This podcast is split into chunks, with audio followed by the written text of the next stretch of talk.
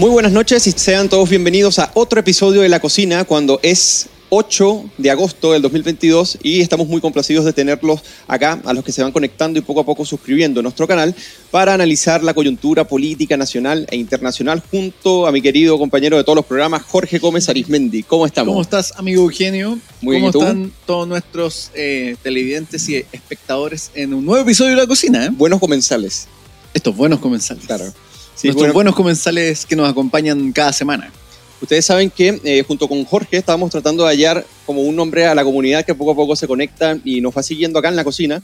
Y bueno, a Jorge se le ocurrió buenos comensales y por eso que en este programa, como en el anterior, se lo, se lo recuerdo porque me parece que es un muy buen nombre. Es un buen nombre, para- claro. para nuestra comunidad. Y hoy en este programa que hemos titulado Jackson el Inquisidor, los impuros 30 años, precisamente se enmarca o se circunscribe en toda la lógica y la polémica que hubo la semana pasada y que se reflejó en los, en, en los medios y en los diarios de, de este fin de semana. Y queremos analizarla eh, de manera profunda con una gran invitada. Teníamos tiempo que no la teníamos por acá. Es parte del equipo de la Fundación para el Progreso, es su equipo de investigación. Ella es psicóloga clínica, estudia hoy día historia y ella es Antonia Russi. ¿Cómo estás, Antonia? Hola, hola, hola a todos. Hola Jorge, hola, Hola. Antonia, ¿cómo Tanto estás? tiempo que no nos veíamos en la cocina. Harto tiempo, claro. ¿Cuánto? Yo creo más de un mes. Más de un mes. Sí, probablemente.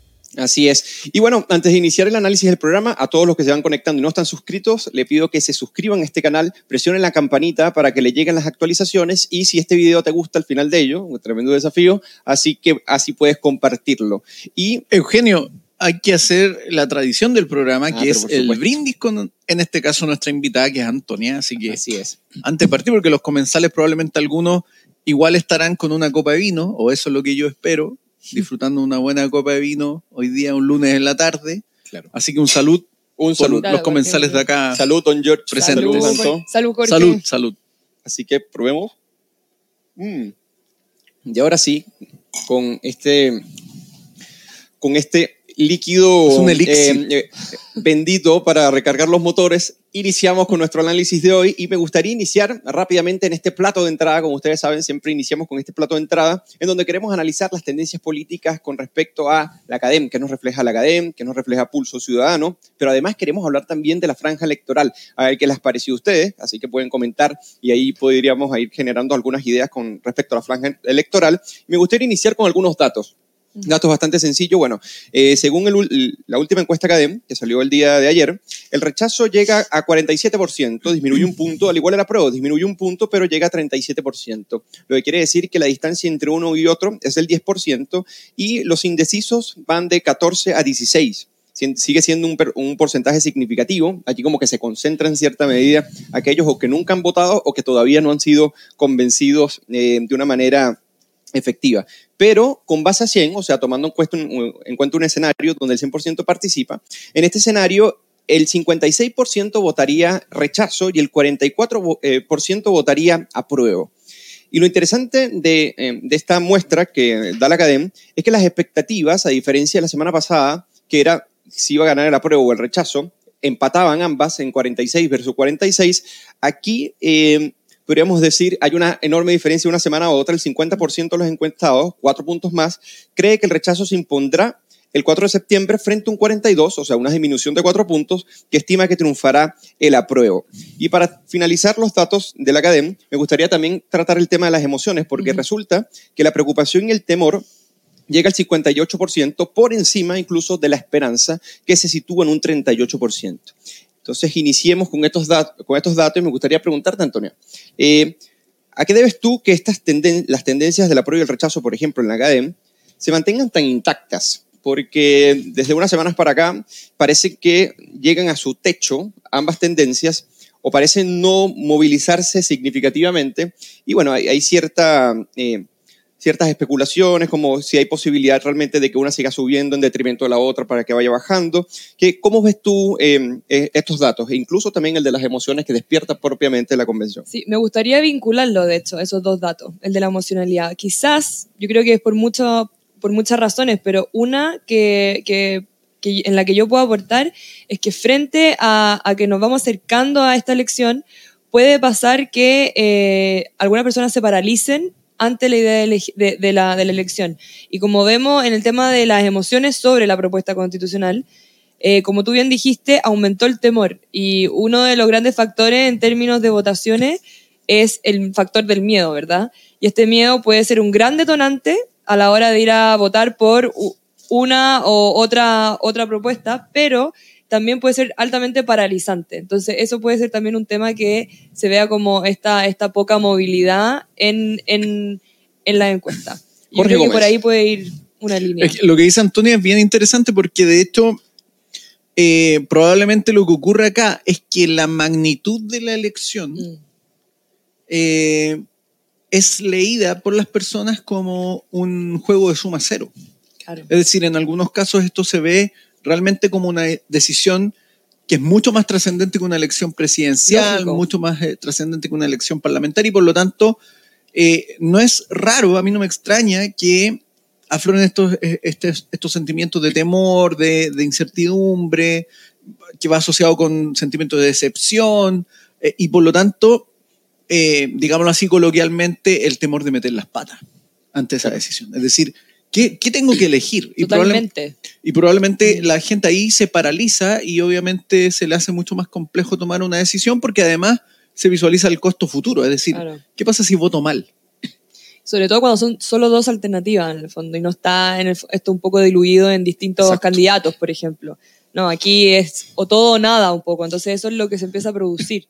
Sí, incluso eh, hay una, o sea, yo también lo veo eh, respecto a la incertidumbre que genera, sea, que generó en su momento el, el, propio proceso de la convención, además de decepción, pero fundamentalmente cuando te enfrentas a un texto que parece ser ininteligible o que parece que de criticarse eh, siempre se va a tener una especie de contra porque no coincide con la interpretación buenista que tienen aquellos que eh, lo articularon y lo escribieron. Eso por un lado.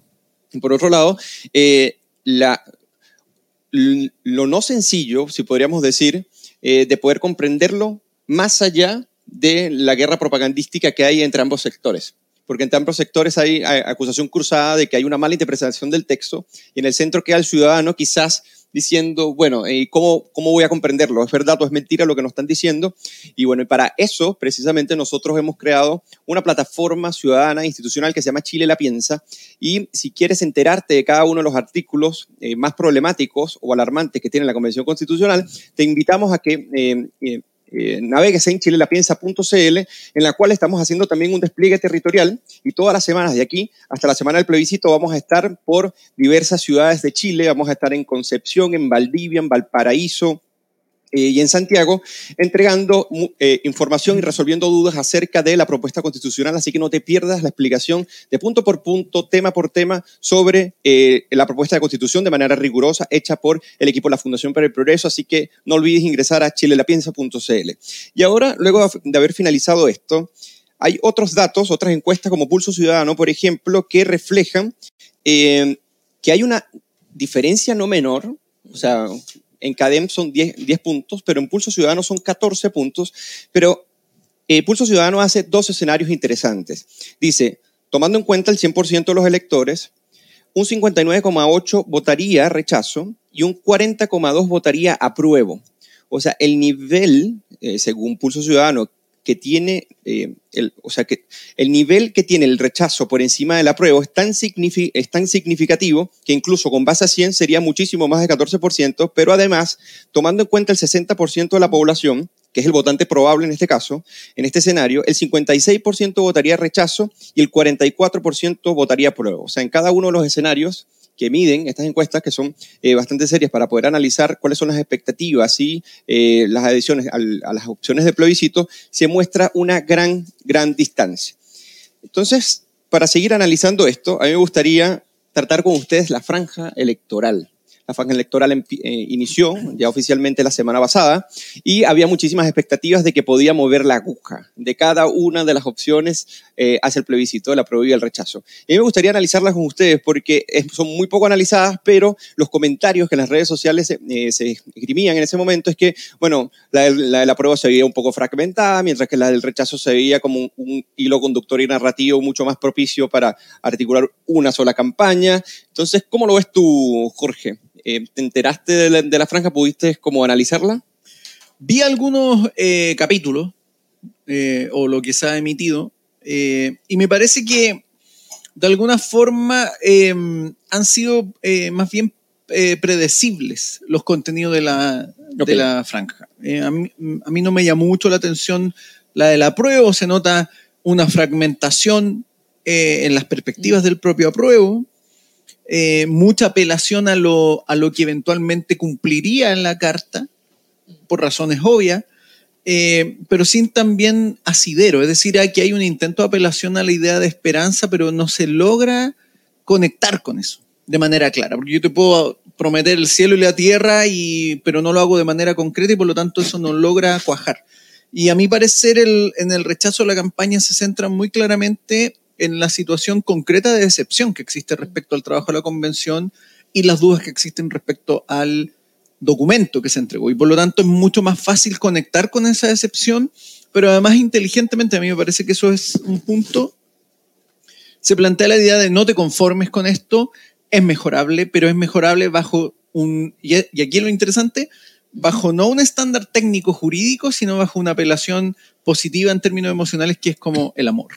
O sea, no lo hagamos en función de la rabia, no lo hagamos en función del odio, no lo hagamos, no lo hagamos en función de esto o lo otro, sino en función de eh, lo que simboliza el amor. Y, y ahí yo creo que hay una jugada inteligente desde ese punto de vista, si queremos analizarlo desde el punto de vista de la, de la propaganda política. Claro. Entonces, me parece que ambas han sido más bien eh, campañas no muy osadas, pero que están jugando con los terrenos disponibles que, que tienen en el fondo eh, ya algo planteado, no algo muy ilusorio, sino que es con lo concreto que, que tienen disponible que están haciendo las- las ofertas en el fondo. Perfecto. ¿Y tú cómo la ves, Antonia? Mira, yo quizá, yo estoy de acuerdo, estoy muy de acuerdo con Jorge, pero quizás sí me sorprendió de la franja del rechazo eh, este, este juego y este cambio por la idea de la igualdad ante la ley.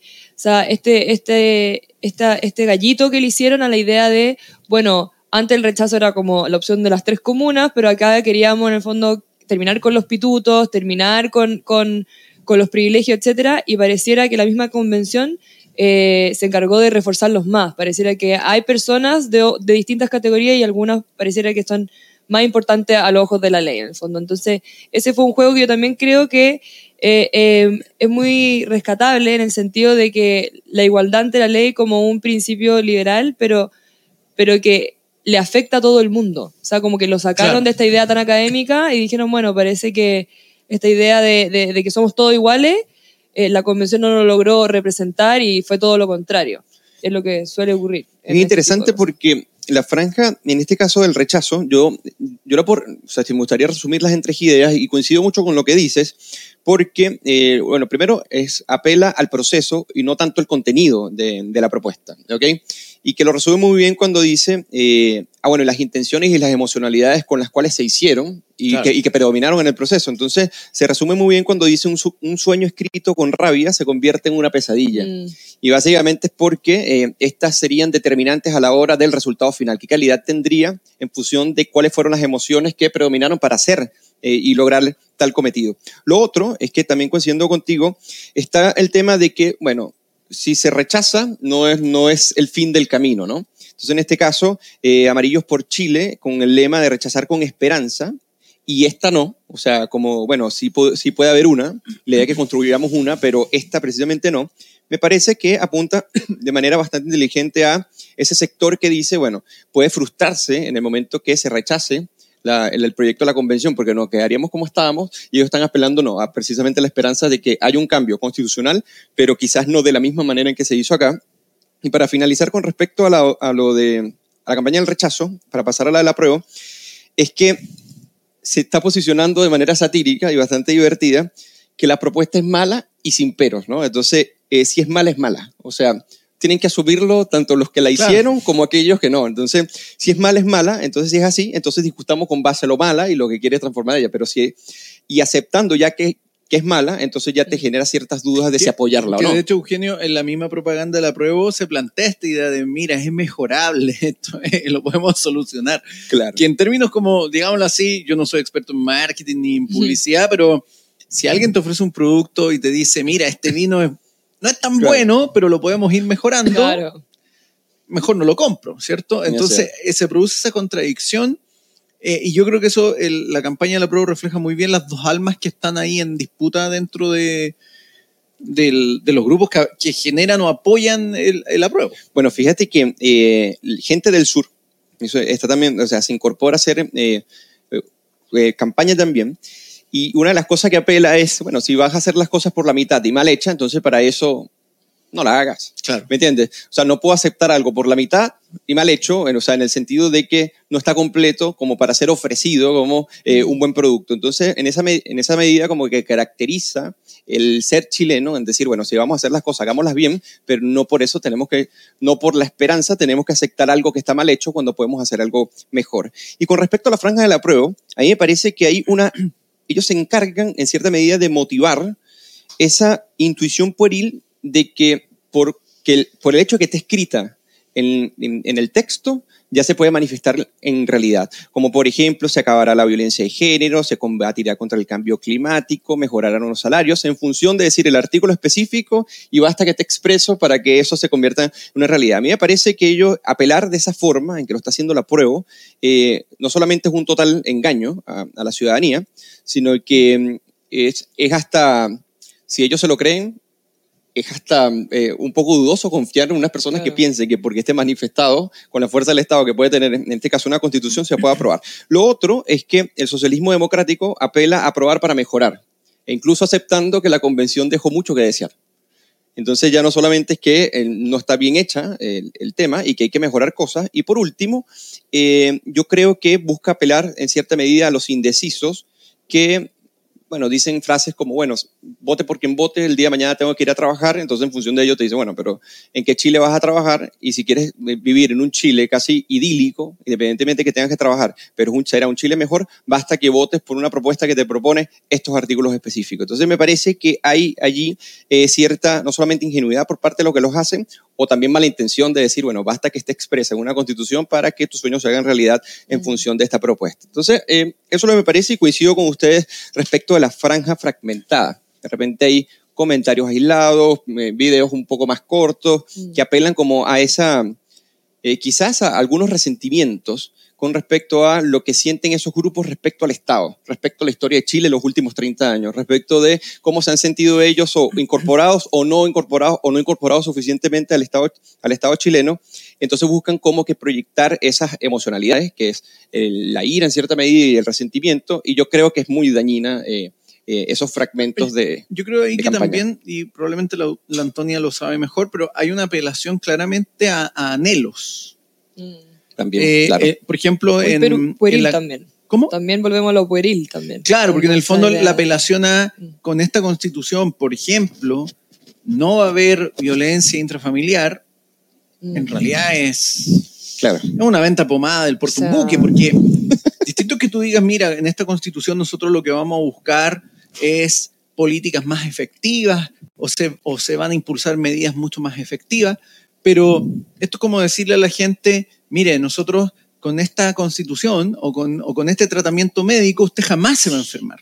El antídoto. Si usted sigue esta dieta, usted jamás se va a enfermar. Eso es un engaño en términos estrictos porque hay otras variables que eventualmente pueden incidir en problemas, ¿cierto? Eh, en este caso, en esta analogía con- del cuerpo, ¿cierto? La salud. Y lo mismo ocurre a nivel social. Muchas veces no va a estar toda la institucionalidad necesariamente evitando muchas veces estas situaciones que son muy lamentables y que obviamente se tiene que apuntar a disminuirlas y a evitarlas, pero decirle a la gente que porque se va a establecer una nueva constitución, eso se va a cumplir, es realmente un engaño, en términos estrictos, porque no hay ninguna constitución, además, en el mundo que, ah, que uno pudiera decir, mire, esto lo eliminó. Claro. Entonces ahí hay un problema en, ya sea el planteamiento, que yo creo que hay gente inteligente que está haciendo esta campaña y por lo tanto la intención o la intencionalidad del engaño es mucho más probable que el, que el error en la expresión, a mi parecer. Claro. Claro. ¿Cómo lo ves tú, Antonio? No, y, en lo que decía Jorge, esta idea como de, de la desilusión también, que juega también un poco a favor de la, de la, de la postura del rechazo, ¿verdad? Esta idea de que eh, había mucha expectativa respecto a la convención y a, a que todos se iban a sentir súper integrados y iban a ser parte de este proceso. Y, yo sentí un poco esa idea de, de desilusión y de decir, bueno, ¿sabes qué? Parece que nos dividieron entre chilenos mapuche, y como que hay, gente de primer y segundo orden, y un poco también con esa idea de que si bien se puede jugar con lo que decía Jorge, yo creo que también hay una, un gran porcentaje de la población que, que, que está como en este, en este como ánimo un poco de qué decepcionante fue el proceso un poco. Y yo también como que lo percibí. No sé si a ustedes les pasó lo mismo. Sí, bueno, aquí, por acá hay un comentario que apunta hacia ello. Andrés Jiménez comenta, Mm. campaña de la prueba sueña con solucionar problemas del mundo. Al final solo es propaganda. Comenzó mal, se elaboró mal y de aprobarse se implementará mal. Claro. Entonces, bueno, a eso más o menos también apela un poco eh, la franja del, del rechazo, o sea, explicándolo Mm. con base al proceso. Y por acá, bueno, nos saludan eh, en el programa, poco a poco se van incorporando las personas. Y bueno, pasemos al plato de fondo. El plato Sí, de yo creo, fondo. a mi parecer, Eugenio está muy ligado con este tema. ¿eh? Mm. El Está plato de fondo. ligado. Sí, pero por supuesto, el plato de fondo, en este caso, es eh, lo que queremos tratar, es lo polémico que fue la semana pasada en función de las coaliciones, para que se entienda un poco, las coaliciones de las izquierdas, que en este, en este minuto se encuentran en el poder, eh, sufren una escisión eh, a partir de los comentarios que hace el ministro Giorgio Jackson con respecto a lo que puede resumirse, eh, presumir de una superioridad moral de una generación con respecto a la que le presidió.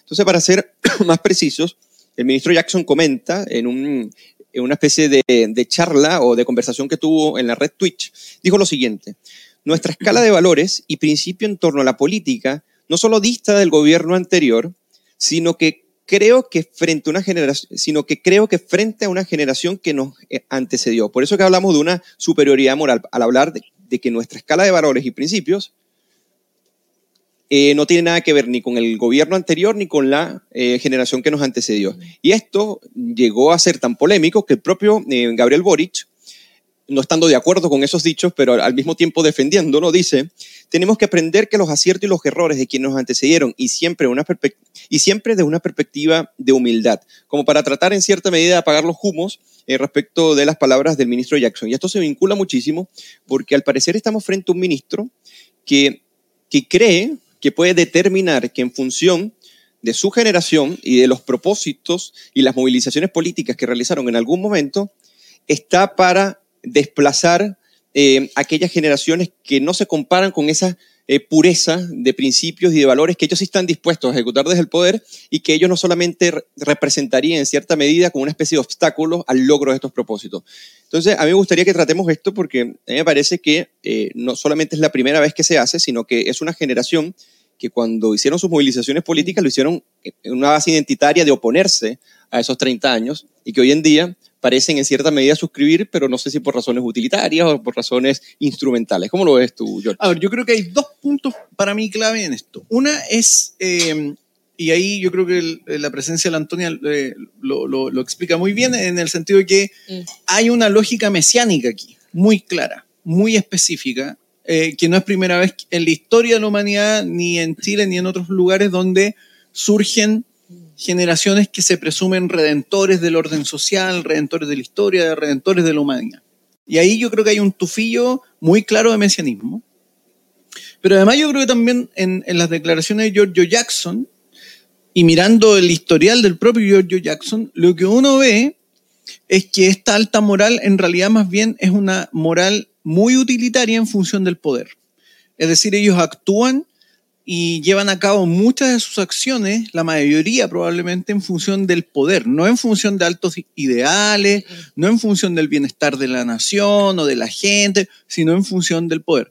Es decir, en el caso de Giorgio Jackson, a mi parecer, él actúa y ha actuado desde el inicio de su carrera política como un empresario político, en el sentido de que maximiza su interés en función de la búsqueda del poder.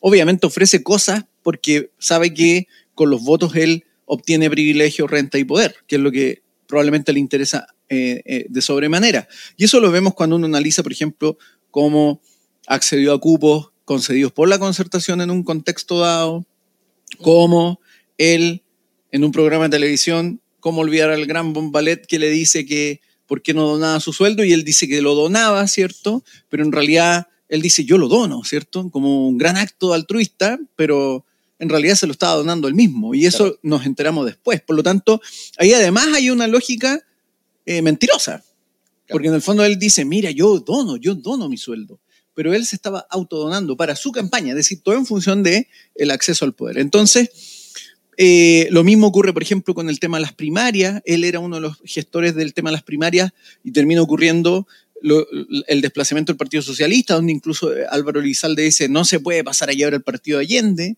Por lo tanto, hay una lógica también de desprecio en esta, en esta moral que supone, se supone que ellos tienen y que es una alta moral. Entonces, va ligado además con esta lógica mesiánica, donde el resto son, porque si tú te consideras con una alta y superior moral, el resto son todos unos, Claro, unos que- perdidos ¿Qué tendríamos que conversar?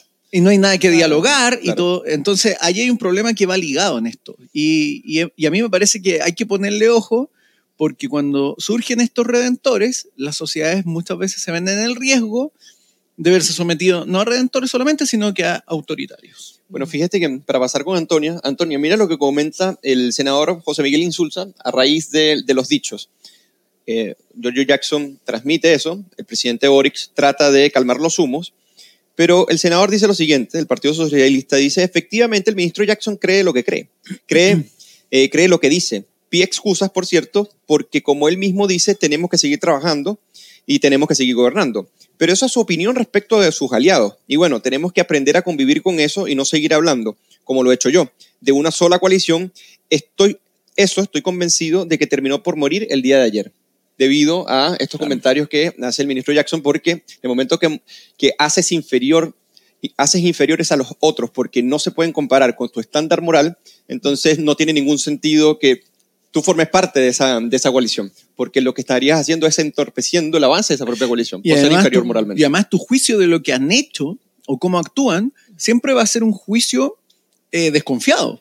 Sí. Porque finalmente no, consideras que ellos no tienen una moral suficiente como para actuar al igual que tú. Entonces hay un problema ahí de base que, Sí. que no se resuelve. ¿Cómo lo ves tú, Antonio? no llegan a alcanzar a la- el nivel de comprensión y, y- y la luminosidad con, el- con la que ellos sí ven los problemas. Bueno, a mí Jorge me robó un poco la idea del mesianismo. Yo también lo había anal- analizado por, por- por esa vertiente, pero también esta idea tan refundacional, ¿verdad? Como que viene esta nueva generación y la historia parte con ellos. Y se Exacto. ve un poco como que la historia partió en, en 2019, en- como que la historia de Chile se borró y volvió, y- y volvió a empezar. Y, y yo creo que esto, esto tiene Sí, mucho muy que ver con, lo- con cosas que hemos hablado muchas veces en la cocina y en otros lugares, con esta idea de est- estas nuevas generaciones, en la que yo también me incluyo, que tienen rasgo o al menos eh, reaccionan con mucha resonancia a rasgos muy, narcis- muy narcisistas. Yo creo que también, aquí el ministro también, no sé si es que, yo creo que probablemente la apeló a este tipo de, de- de cualidades en la idea de que, oigan, nosotros, nosotros sí somos los que sabemos, como nosotros los jóvenes venimos a inventar la rueda en el fondo.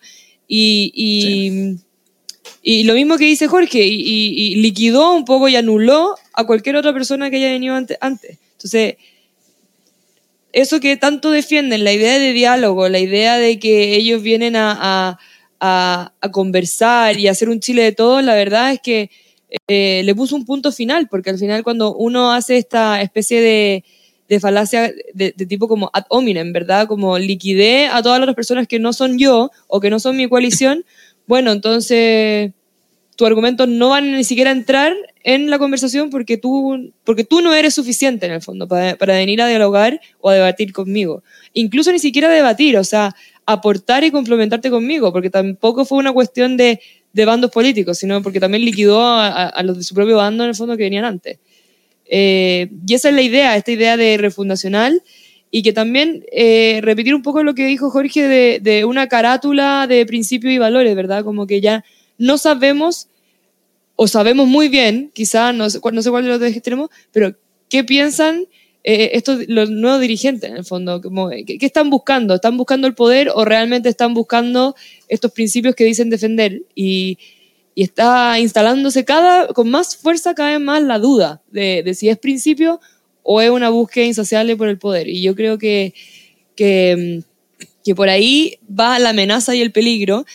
Y, bueno, lo podemos relacionar un poco también con varios de los dichos del mismo presidente Boric, ¿verdad? O sea, el haber interpelado al periodista, como eso no se hace, como educándolo como si fuera un niño chico, eh, y tratar a un adulto en el fondo que estaba haciendo su trabajo. Ese tipo de, de actitudes son las que yo considero tremendamente peligrosas de alguien que está en el poder.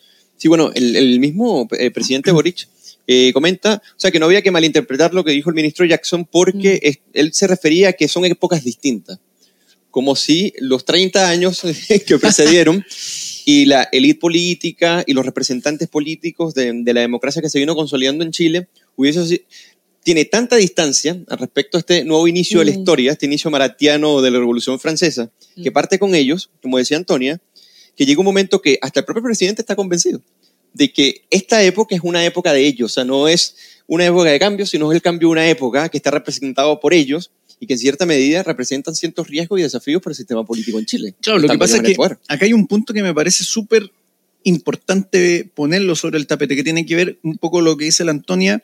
Acá hay un claro complejo de superioridad moral. Eso es lo que existe, ¿cierto?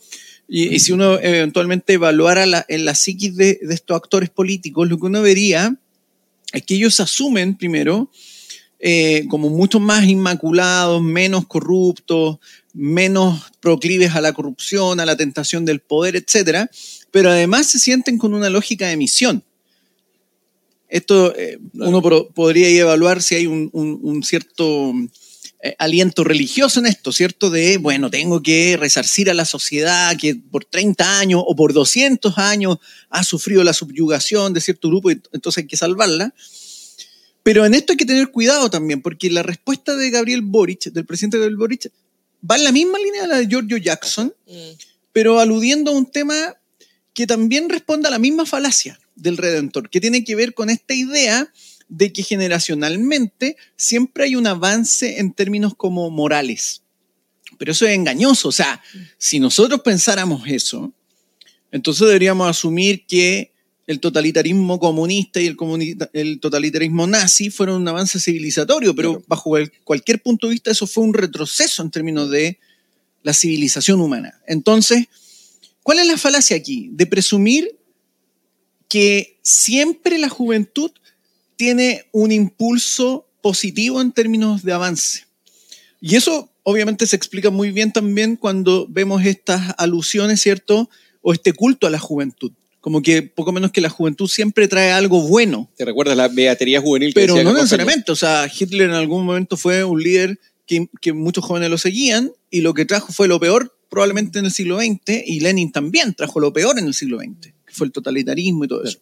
Entonces, yo creo que ahí, ahí hay un tema que tiene que ver con estos redentores que se presumen a sí mismos como elevados eh, Mm. moralmente, Mm. pero además aquí entra el tercer punto que a mí me parece relevante es que cuando estos sujetos tienen esa idea en la cabeza, todos los medios son válidos. Porque su causa, ellos asumen que su causa es tan legítima, es tan trascendental, es tan universal, que finalmente cualquier medio y cualquier obstáculo tiene que ser eh, sorteado. Y obviamente, ahí entonces tenemos, obviamente, el perfil de un sujeto que ya es luego un dictador, un autoritario y lisa y llanamente un asesino criminal. Entonces, eh, es un poco lo que, lo que llevaba a Che Guevara, ¿cierto? A Claro. proclamar que el re- revolucionario fuera una máquina de matar. O sea, si uno analiza lo que él está diciendo, está haciendo reflejo de, esta, de este complejo de superioridad, donde yo soy tan superior y los valores que yo promuevo son tan superiores, porque yo asumo que como soy superior, los valores que yo promuevo también son superiores, Claro. que incluso tengo el derecho a pasar a llevar la vida de otros que se me opongan en ese proceso e incluso a instrumentalizarlo. Es decir, como, como yo voy a llevar a estos tipos a, una, a un estadio superior, a una situación superior, entonces tienen que estar dispuestos a ser moldeados por Giorgio Jackson, que es tan elevado moralmente. Lo que es un absurdo Claro. y, lo digo así abiertamente, hay que oponérseles con todo. Así es. Bueno, fíjate que eh, lo que comentas, eh, me recuerda una frase de, de Albert Camus, que en, en su magna obra El hombre rebelde, eh, él llamaba el reino de los fines, y se asocia mucho a lo que tú dices, cualquier medio se valida y se justifica porque básicamente el sujeto es colocado en la historia para representarla y cambiarla, y este fin al que voy a llegar, cualquier obstáculo es bastardo frente a lo que yo tengo que lograr y por eso cualquier medio se justifica. Entonces mira lo que dice Camis en este libro, que se lo recomiendo a todos, se llama El hombre rebelde. Dice, advirtamos ante todo que es completamente falso hablar, como suele hacerse, del jacobinismo de Lenin. Solo su idea de la, de la fracción de agitadores y revolucionarios es jacobina. Los jacobinos creían en los principios y en la virtud. murieron por tener que negarlos. Lenin no creía más que en la revolución y en la virtud de la eficacia. Hay que estar preparado, decía, para todos los sacrificios, usar si es preciso todas las estratagemas, la astucia, los métodos ilegales, estar decidido a ocultar la verdad con el único fin de penetrar a los sindicatos y cumplir con ellos pese a quien eh, pese la labor comunista. La lucha contra la moral formal, iniciada por Hegel y Marx, vuelve a encontrarse en él en la crítica a las actitudes revolucionarias ineficaces. El imperio se hallaba al cabo de este movimiento, porque bueno, básicamente es, el fin el que siempre, eh, o sea, en este sentido, los medios siempre van a estar justificados por el fin y cualquier acción que, que sea ineficaz, por más que sea, eh, por más que sea incurrir en la mentira, por más que sea incurrir en el engaño, por más que sea incurrir en, en, cualquier otra estratagema, eh, siempre se valida en función de lograr ese objeto revolucionario o ese objeto que es superior y moralmente eh, se está hallando. Y Jorge Millas también lo podríamos integrar a este análisis. Cuando dice, para los revolucionarios, la víctima de la violencia desaparece igualmente, en virtud de otra mágica sustitución la de su condición de víctima por la del victimario. O al final, este juego un poco de suma cero, de, propio de, esta idea de, bueno, nosotros venimos a, redimirlos, ¿verdad? Venimos a salvarlos de todo lo que hemos vivido todo este tiempo. Y bueno, ahí, ahí también está este rasgo tan profundo del, narcisismo y con ello de la superioridad moral.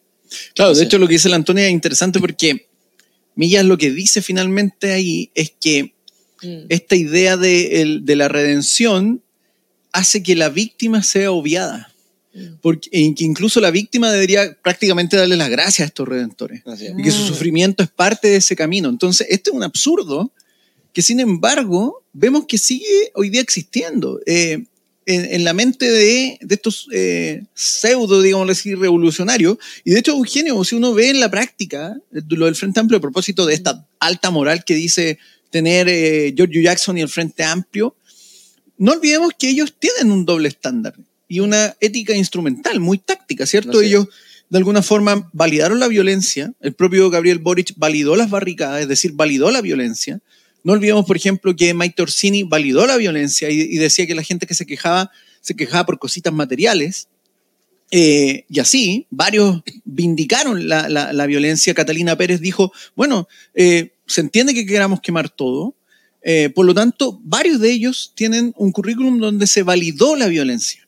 Y hoy día salen, por ejemplo, Catalina Pérez diciendo, hoy me, me, sorprende la polarización en el país, todos deberíamos respetarnos más, nadie debería insultar al presidente. Pero, perdón, ustedes utilizaron ese instrumento, y utilizaron esa dinámica para eh, acceder al poder.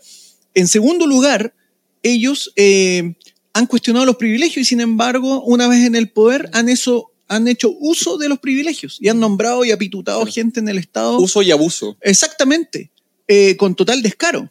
Cuestión que además era eh, promesa de campaña. Vamos a acabar pues con, los, con, los, pitutos, la, la, la, no es primera dama, o, bueno, la no primera dama, ¿cierto? Que quería hacerse un cargo con nombre propio, que es propio de las sociedades más bien estamentales y, y, patrimoniales de, la Edad Media, ella quería eso, pero además también mienten, recurren a la mentira, abiertamente.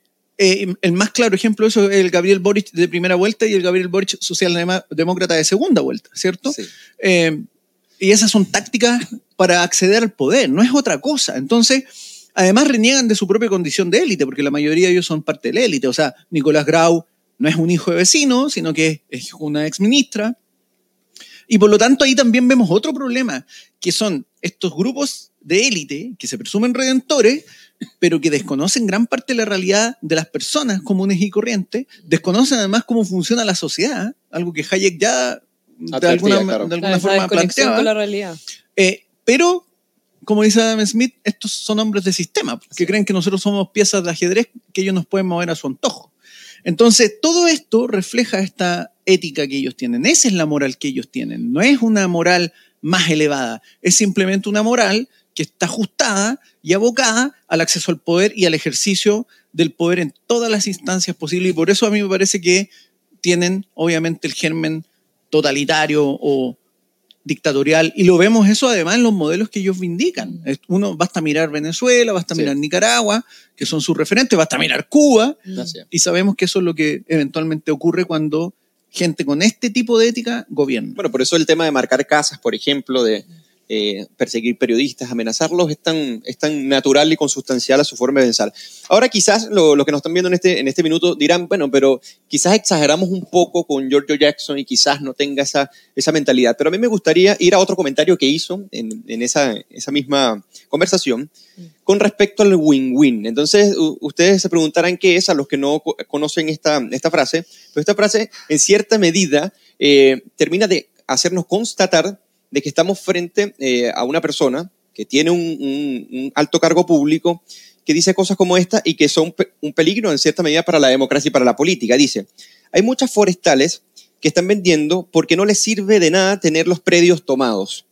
Los que, tienen, los que tienen en conflicto y lo único que quieren es venderlos e irse para otro lado donde no haya conflictos. Y también les conviene y uno puede generar una situación de win-win respecto a la, toma de predios, a la quema de camiones, a la violencia desatada, eh, en este caso por organizaciones terroristas que se toman predios eh, de manera violenta, a mí me impresiona, me impresiona que la moral o esta, esta nueva moral mm. de, estos nuevos, de estos iluminados los hagan pensar que aquel resultado, que, o sea, aquel objetivo que fue logrado como resultado a partir de la violencia, pueda eh, interpretarse en algún momento posterior a ello como si alguien pudiese ganar.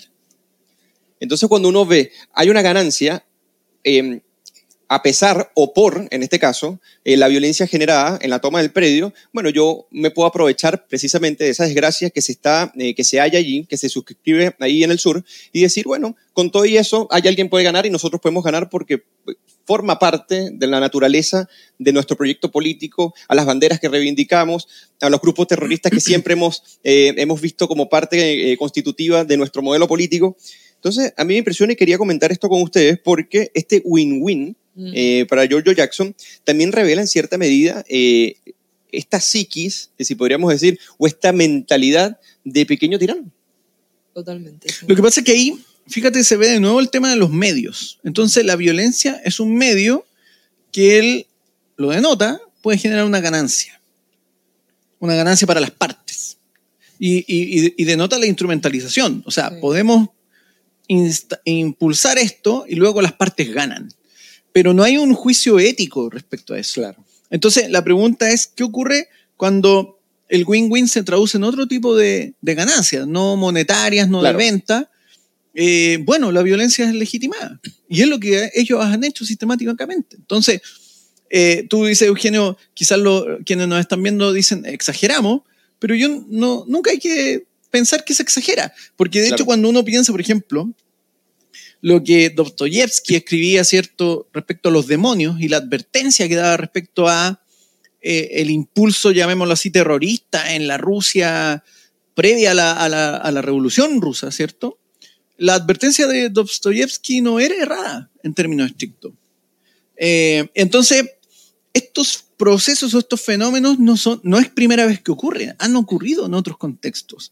Eh, lo mismo Max Weber en Alemania, 1919, en una conferencia, ¿cierto? Él dice, el problema de la ausencia de liderazgos democráticos en Alemania, él se está refiriendo a Alemania, es que esto nos puede llevar a una larga y fría noche. Y es lo que ocurrió en Alemania. Porque Max Weber muere, al año siguiente, eh, víctima de la, de la gripe española, ¿cierto? Pero 10 años después se produce el ascenso prácticamente, 10 años casi, porque en el 33, pero se produce el ascenso de Hitler, ¿cierto? Que era un narciso, un narciso absoluto, ¿cierto?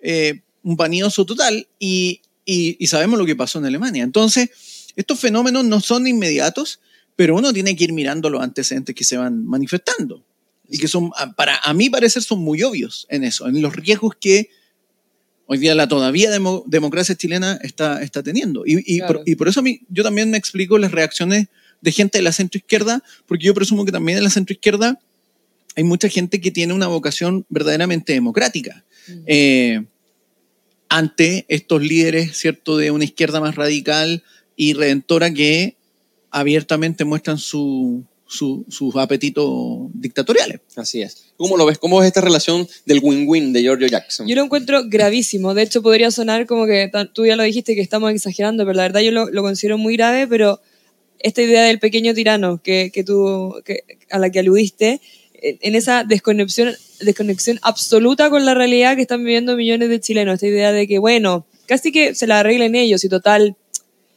están ganando, como algo van a sacar, como esta cosa como El alza del dólar no nos afecta. To- no, totalmente. O sea, no compramos en dólares, como una frivolidad ante un drama que están viviendo millones de, de- de chilenos. Entonces no es algo que hay que dejar pasar, Sí. porque esa desconexión, por lo mismo, y algo que podríamos decir como, bueno, es la ingenuidad. Es que no es la ingenuidad, es algo que yo creo que puede incluso tener eh, motivaciones un poco perversas, esta idea de dejémoslo debajo de la alfombra, si total ellos verán. No sé. Pero, pero, pero no, yo no creo que él diga ellos verán, yo creo que el que puede estar teniendo incluso una ganancia de lo que está pasando puede ser incluso él. Entonces, a mí me pareció gravísimo, yo creo que no, no exageramos al hacer este análisis y, y, y- y nada, como que nos- nosotros nos quedamos sin respuesta ante lo que está ocurriendo un poco. Entonces, es, es- es aún más, des- más es es aún más eh, desesperanzador respecto al, al- al gobierno que aún que recién está empezando además. Entonces decimos, bueno, ¿qué nos queda? Si es que los que nos están dirigiendo un poco eh, piensan, piensan como piensan. Claro, de hecho, lo que dice la Antonia es, es muy importante en un punto, porque es- hay un desdén. en esto. Totalmente. Y hay un desdén no solo con, con, por ejemplo, el tema de, bueno, la gente no compra en dólares, así que si el dólar sube no les afecta, o bueno, la inflación eh, genera beneficios y costos para las pymes. Claro, ya no hay ignorancia, digamos. Claro, sino que es, hay claro. también un tema de desdén, por ejemplo, en la aplicación de la ley frente a situaciones de criminalidad. Hay un desdén respecto a la forma, es decir, una primera dama que se sienta realmente en un, en un sillón, en una actividad protocolar eh, de cualquier forma. Eh, entonces, eh, las formas, hay un desdén también con las formas, y eso de alguna forma también te va reflejando eh, esta, esta, esta noción de superioridad moral. Mm. Porque alguien que se presume superior moralmente al resto, tampoco se somete a las, for- a las formas, a las normas. Porque las normas finalmente nos obligan a nosotros a, a- a reprimirnos, no sé, la Antonia me puede corregir si es eso el, el concepto, pero en el fondo a una conducta. Y cuando alguien se presume fuera de eso, no hay nada que lo Claro. detenga. Incluso es una son- arbitrariedad absoluta. Incluso son formas antiguas que vale la Claro. pena abandonar porque representan aquel escenario que, que debemos superar y que superamos a través de nuestra postura Exacto, moral. exacto. Sí, eh, bueno, y, y se circunscribe mucho a, a lo que decía Gabriel Boric. Se refería a la- las épocas distintas. Y bueno, entonces, en función de una época distinta, en donde nosotros somos fundadores precisamente con esta moral, entonces tenemos que, en cierta medida, acabar y quemar Mm. ese pasado. Oye, y ya hemos finalizado lo que es el, el plato de fondo, que se nos extendió un poco hoy el plato de fondo, y vamos a pasar al jugo de la semana. Así que llegamos a nuestra, a nuestra sección del jugo y me gustaría empezar con Jorge Gómez. ¿Cuál es tu jugo de esta semana? Bueno, a propósito de la forma, me parece que eh, ha ocurrido respecto al tema de la campaña Mm. que las formas se descuidaron absolutamente. El gobierno ha hecho triquiñuelas haciendo campaña. El presidente hace un anuncio, lo mencionamos el otro día, de una medida en salud y lee un artículo de la propuesta constitucional. Y a nivel de las comunas también ha ocurrido lo mismo. Mauro Tamayo, por ejemplo, en un programa de televisión, eh, él decía, esta es la constitución que me rige, mostrando la constitución que todavía no ha sido ni siquiera ratificada ni votada por la ciudadanía, pero él ya lo rige. Raro. Eh, y lo mismo ocurre con eh, la alcaldesa de La Pintana, Claudia Pizarro, eh, quien también ha, estado muy activa haciendo campaña por el apruebo y haciendo actividades. Y Contraloría, en un dictamen, estableció que su conducta era improcedente, es decir, que estaba pasando a llevar las normas que obviamente impiden y, y- y que le indican que ella no puede hacer campaña en horarios laborales ni usando recursos públicos. Y el problema de esto, y esto es un problema grave a mi parecer, es que ella acusa que eh, la- el dictamen de Contraloría le restringe su libertad de expresión, Sí. dice que el Contralor rayó la papa, así, textual, y además dice, y lo voy a decir aquí en el programa, que para el hueveo. Entonces, ¿cuál es el problema acá? Que tenemos una autoridad que además está, está, está amparada por la Constitución, ¿cierto? Que tiene deberes y, y en el fondo funciones establecidas por la Constitución y ella, sin embargo, desconoce un dictamen de la Contraloría que, entre otras cosas, se encarga del respeto a las normas y a la probidad en la función pública. Y esta alcaldesa dice que quien le está llamando la atención para el hueveo. O sea, si quienes son autoridad, no respetan las normas, ¿qué queda para el resto? Claro. Claro. Nos fuimos, nos fuimos a la vez. Entonces, eh, por eso usted, eh, alcaldesa Claudia Pizarro, es el jugo de esta semana por no comprender la importancia de las instituciones y las reglas en una democracia. Qué bueno tu jugo, Jorge Gómez. Ah, yo creo que tu jugo está mejor que el mío, pero bueno, vamos, vamos a ver qué tal está. Ahora eh, parto, yo, parto yo con el jugo y el jugo de la semana lo da para, eh, a mi juicio, el propio presidente Gabriel Boric, en el momento que en, eh, en su alocución, en la toma de posesión del presidente Gustavo Petro, y enmarcado en su lógica del socialismo del siglo XXI, dice lo siguiente, me alegra infinitamente de cómo el corazón latinoamericano comienza nuevamente a latir junto.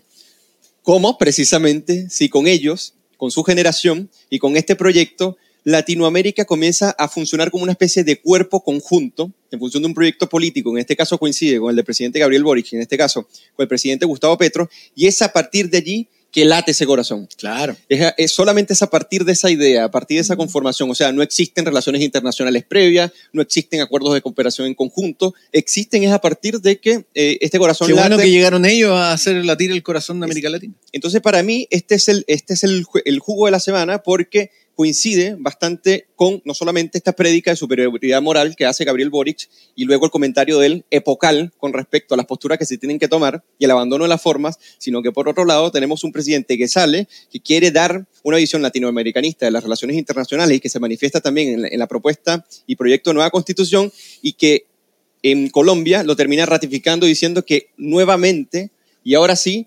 Latinoamérica comienza a latir el corazón junto gracias a que llegan sus proyectos del socialismo del siglo XXI al poder.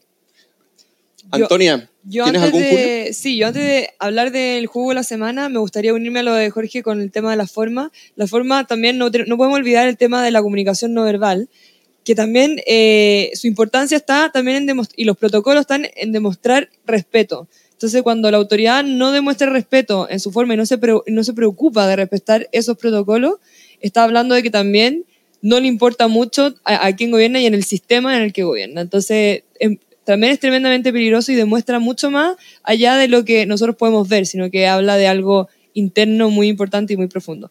El juego de la semana yo voy a ser un poco repetitiva, pero para mí fue el win-win de Giorgio Jackson, en el sentido de que eh, dice muchas cosas en, en, su, en, sus dichos, ¿verdad? O sea, eh, el desdén por eh, las, las penurias y, todo lo que está viviendo las, todo lo que están viviendo las personas en la Araucanía y también esta idea como de utilitarismo del poder y de, en, en el lugar en donde él está.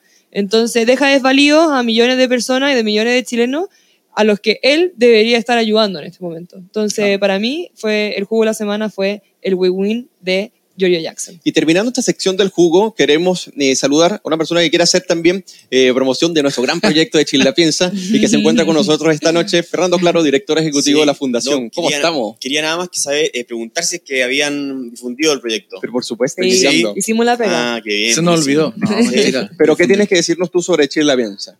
No, yo nada más decir que me gustaría decir que, que lo sigan nomás, que sigan la página, que, que, que compartan los videos y que quien quiera repartir flyers explicativos, eh, que llame a Eugenio al teléfono privado, ¿no? Así mismo. Oye, no, pero yo quiero decir un jugo. Escuché sus últimos jugos internacionales. Estaría bueno reírse de la moneda única recientemente, recientemente propuesta por Gabriel Boric y, y Petro en, allá en Colombia. Una gran idea, dijeron. Una gran idea que teóricamente eh, no convenció a mucha gente, incluso Inglaterra no se sumó al euro, justamente porque era una mala idea. Eh, una idea que, que, Chávez, ¿cómo le quería llamar? El sucre. El sucre. El sucre. El sucre, una idea propuesta por Chávez. Es una cuestión que económicamente no le sirve a nadie, a nadie. No tiene ningún sentido que Latinoamérica, un lugar diverso, con diferentes recursos, con diferentes países, diferentes eh, riquezas, diferente todo, se une en una moneda. Eso solo va a permitir que el país no se ajuste, que el país aumente el desempleo cuando haya crisis y eh, es simplemente una muy mala idea, un gran jugo internacional para la semana.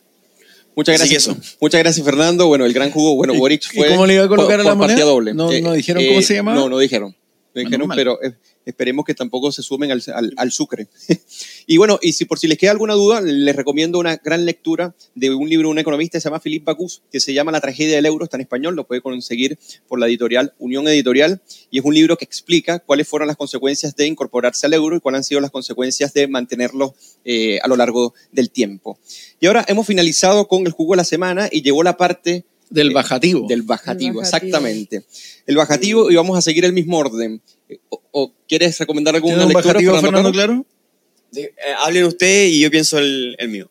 Jorge Gómez, ¿cuál Bueno, es tu bajativo de hoy? Yo voy a recomendar, a propósito de todo el tema de la alta moral de Giorgio Jackson y el Frente Amplio, voy a recomendar este libro que es de Roger Scruton, un filósofo británico ya fallecido, lamentablemente, que es este libro que se llama Locos, Impostores y Agitadores, que es una reedición eh, a cargo de la Fundación para el Progreso, donde él analiza varios de los preceptos, digámoslo así, entre comillas, filosóficos que alimentan estas perspectivas eh, y esta alta moral de Giorgio Jackson, donde los redentores obviamente asumen y creen que van a eh, acabar con todo tipo de opresión y además creen que todo tipo de norma es una opresión. Eh, y eso lo va mencionando Scraton en este libro, que es muy interesante, así que lo recomiendo. Si pueden encontrarlo, creo que está en internet, así que cómprenlo. Eh, se lee muy fácil porque además Scraton tiene una buena pluma y es muy entretenido para explicar sus posturas. Así que lo recomiendo con, con mucho ahínco. Que en paz descanse este gran filósofo. Exacto. Y ahora yo voy con mi bajativo. Mi bajativo es el siguiente. Hablando hoy, conversando con Jorge, y ya bueno, ya lo tenía como planificado desde que eh, vi estas actitudes de Gabriel Boric, pero se ha hablado mucho de la, renden- de la redención de los mesías, del mesianismo, como una actitud política en la que las personas creen que representan la solución a los problemas a través de su investidura y su figura. Quiero recomendar este libro del gran historiador mexicano Enrique Kraus, que se llama Redentores. Este libro es un libro publicado en el 2011, es extraordinario y hace un análisis histórico y político sobre Eva Perón, Hugo Chávez, el Che Guevara, eh, José Carlos Mariategui, entre otros, para analizar cómo eh, eh, a partir de una cultura política que fortalece el ascenso de los caudillos y el ascenso del mesianismo, cómo ha resultado precisamente esta relación entre los representantes políticos y los representados, y cómo estas dinámicas eh, terminan no solamente fracturando las sociedades, sino que terminan siéndolas subdesarrolladas, pero también eh, es esperanzadora con la visión que tiene de cómo Latinoamérica, a pesar de ello, ha optado en algunos momentos por la democracia y en otros por la redención. Así que les recomiendo este maravilloso libro que se llama Redentores, Ideas y Poder en América Latina, del gran historiador mexicano Enrique Krause. Ojalá Giorgio Jackson lo lea. Ojalá. Bueno, mi, mi bajativo es La rebelión de las masas de José Ortega y Gasset. Ahí está, Marcel. Y me gustaría, me gustaría presentarlo con una cita que para mí es tremendamente vigente, que es que de puro mostrarse abiertos al mundo y vida al hombre mediocre, se le ha cerrado a este el alma. En esta idea de que eh, ellos sí son los abiertos, ellos sí están dispuestos a escuchar, a conversar, pero la verdad es que el hombre mediocre sigue siendo mediocre y se le cierra a este el alma. Muchas gracias, bueno. buenísimo. Tu dura la, tu dura la cita de Antonia. Oye, no yo, lo dije yo, yo fui corriendo, no, pero. lo la- dijo Jorge, la- la José cita re- rescatada. así que a mí no me... Oye, Jorge no- Gómez le faltó decir, Jorge se le olvida siempre que nuestros libros de la Fundación para el Progreso están siempre en su librería más cercana, de Arica a Punta Arenas. Bien, yo fui corriendo a buscar mi, el libro que estoy leyendo y coincidió con el autor de, de Eugenio, Enrique Krause, mexicano, historiador, eh, al- actual eh, editor, director de Letras Libres, la gran revista mexicana, también con versión española. Este libro se llama El pueblo soy yo. Es un gran libro, un conjunto de ensayos de Enrique Krause en el que trata principalmente Latinoamérica, em, la historia de Cuba, Venezuela, el mismo México, y mm, también habla, sobre Trump, y también tiene un, un- un gran an- análisis de la historia de Latinoamérica y su cultura, Eh, peleando un poco con la historia, va, la, la historia, la Antonia nos puede explicar mejor, peleando un poco con Morse, un historiador que dice que, que la idea española, Suárez, ¿Ya? habría sido lo más influyente en, en- en- en el acontecer eh, libertario de Latinoamérica, y Krause dice que no, que la ilustración sí tuvo eh, efecto en cuanto a permear las sociedades. Así que, gran libro, muy bueno para estos días, y Krause lo escribió llorando porque se le venía AMLO en su momento. Eh, se le vino y sigue sufriendo. Hasta atacado a, a Sabiano, ¿no? Sí. Ha atacado a letras libres, a censura, prácticamente. Así que eso, po. Gracias, No censura- gracias aquí por el porque ¿No censurarán en la cocina en algún momento? No, yo, yo, yo entré nomás. Está muy bueno aquí todo, ¿ah? No, no, me refiero al gobierno. ¿No censurará el gobierno en la cocina? Oh. ¿Crees tú? Bueno, estimados, Lo, lo transmitimos en clandestinidad, no importa. Bueno, les agradecemos a todos y los que están conectados, les pedimos que se suscriban al canal, presionen las campanitas para que les lleguen las actualizaciones y si les gustó este video lo compartan, pero antes eh, pedirles que ingresen a chilelapiensa.cl si tienes alguna duda con las temáticas de que aborda la- el proyecto de Nueva Constitución. Nosotros nos hemos dado la tarea de seleccionar y analizar cada uno de los artículos más alarmantes y más importantes que debes conocer sobre el proyecto constitucional antes de emitir el voto, pero también para que lo recomiendes a aquellas personas que no lo tienen tan claro y que quieren enterarse de una manera rigurosa sobre lo que promete este proyecto de nueva constitución. Y además vamos a estar desplegados en cuatro ciudades, en Valparaíso, en Concepción, Valdivia y Santiago, repartiendo eh, volantes explicando esto y promocionando esta iniciativa eh, ciudadana que se llama Chile la Piensa. Así que te esperamos, te quieres unir a nosotros. Estamos en la Fundación para el Progreso en las cuatro ciudades y espero que eh, contar contigo y tu participación. Así que será hasta una próxima oportunidad. Hasta el próximo lunes Cuídense. Buena semana. Buenas y buenas noches. noches a todos. Chao.